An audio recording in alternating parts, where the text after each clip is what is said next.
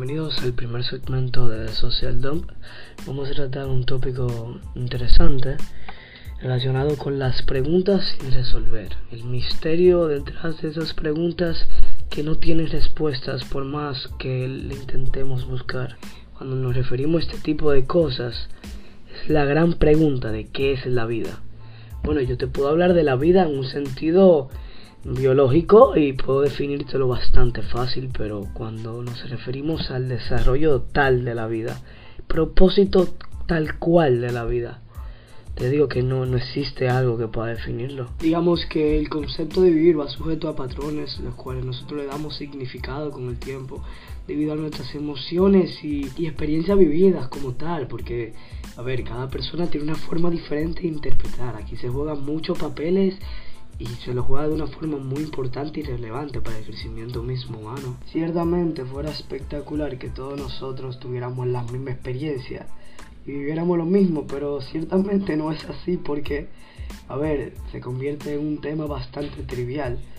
Nosotros los humanos estamos hechos uno para tal cual, sin embargo, entre nosotros mismos nos hacemos daño, entre nosotros mismos podemos tener diferentes propósitos que nos hagan chocar uno con el otro y así lo que le falta al otro, el otro lo destruye. ¿Por qué? Porque la naturaleza es algo incomprensible y a la vez que funciona de forma automática para la misma supervivencia de nuestra especie. Bueno, para decirlo en una forma más entendible, muchas personas han utilizado la frase de la vida es mental o la vida es una mierda o la vida hiede y en realidad la vida, la vida de verdad tiene la culpa de, de que las cosas pasen como pasen pues te digo que la verdad no, la vida no tiene la culpa.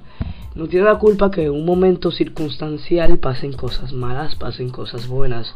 El simple hecho de que tú no puedas acapararlo con la madurez suficiente para afrontar el problema no hace que tu situación sea la más mala del mundo, sino te convierta a ti en la persona más mala a no entender lo que está pasando, procesarlo y acapararlo, entender que las cosas pasan por un porqué, un porqué significativo, significativo porque tiene que ver con las acciones que nos rodean. Yo quisiera que hubiera algún tipo de definición de qué es la vida desde el punto de vista científico intenté como que unir algunos eh, puntos, por ejemplo el instinto gregario del ser humano, el instinto de juntarse, el instinto de vivir en una sociedad, es algo hermoso y a la vez destructivo. ¿Por qué? Porque conmigo, conmigo basta, yo me entiendo, pero ¿quién entiende al otro?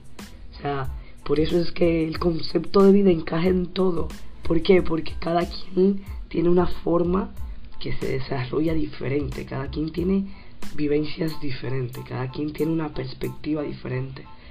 Aquí es donde entran muchas paradojas, porque, por ejemplo, hay personas que tachan los problemas de ellos más grandes que lo del otro, porque ellos creen que es así. Tienen una definición de maldad muy mundana, tipo como que, ok, yo puedo hacer esto malo porque es pequeño, pero eso él, lo que lo hizo está mal porque es muy grande. O sea, hay, hay una situación ahora mismo donde la persona se ha vuelto tan mezquina en el favor de complacerse a sí mismo que aún en los momentos malos quiere ganar, aún en los peores momentos quiere hacer saber de que son los que peor están. Y, o sea, no, no, es algo, no es algo razonable, ciertamente. Esta puede ser de la pregunta más existencialista que existen. Porque si nos vamos a filosofía, la filosofía dice que no existe una verdad absoluta, o sea que no hay una verdad tipo así como que 100%, por así decirlo. Pero yo, yo puedo decir realmente que no es que no existe una verdad absoluta, sino que hay verdades incompletas, porque al ser seres humanos somos seres capaces de ir más allá. Entonces, ¿cuál es el límite? No hay límite porque aprendemos y aprendemos y hay cosas que no, no tienen un punto fijo de, determinarse Yo soy fiel creyente de que las cosas siguen y siguen, no se detienen, son como el universo que avanza. Se detiene cuando se termina todo. Por ejemplo, si estuviéramos hablando de la rotación del Sol eh, a través de los planetas, yo te digo que, que ya hay nada, o sea, ya hay algo que lo explica, pero en algunos años puede aparecer otra teoría que diga, no, eso no es así porque faltó esto, esto. Entonces ahí es donde entramos con, el concepto de, lo que es la vida en sí. que nunca acaba. O sea, tú nunca vas a verlo porque cuando acaba ya no estás.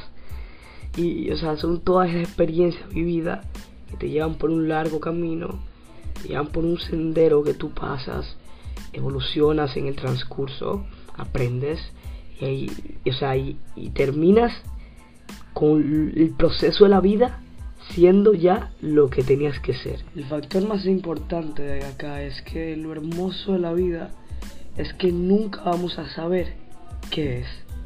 Porque cuando encontremos la respuesta, ya no vamos a estar.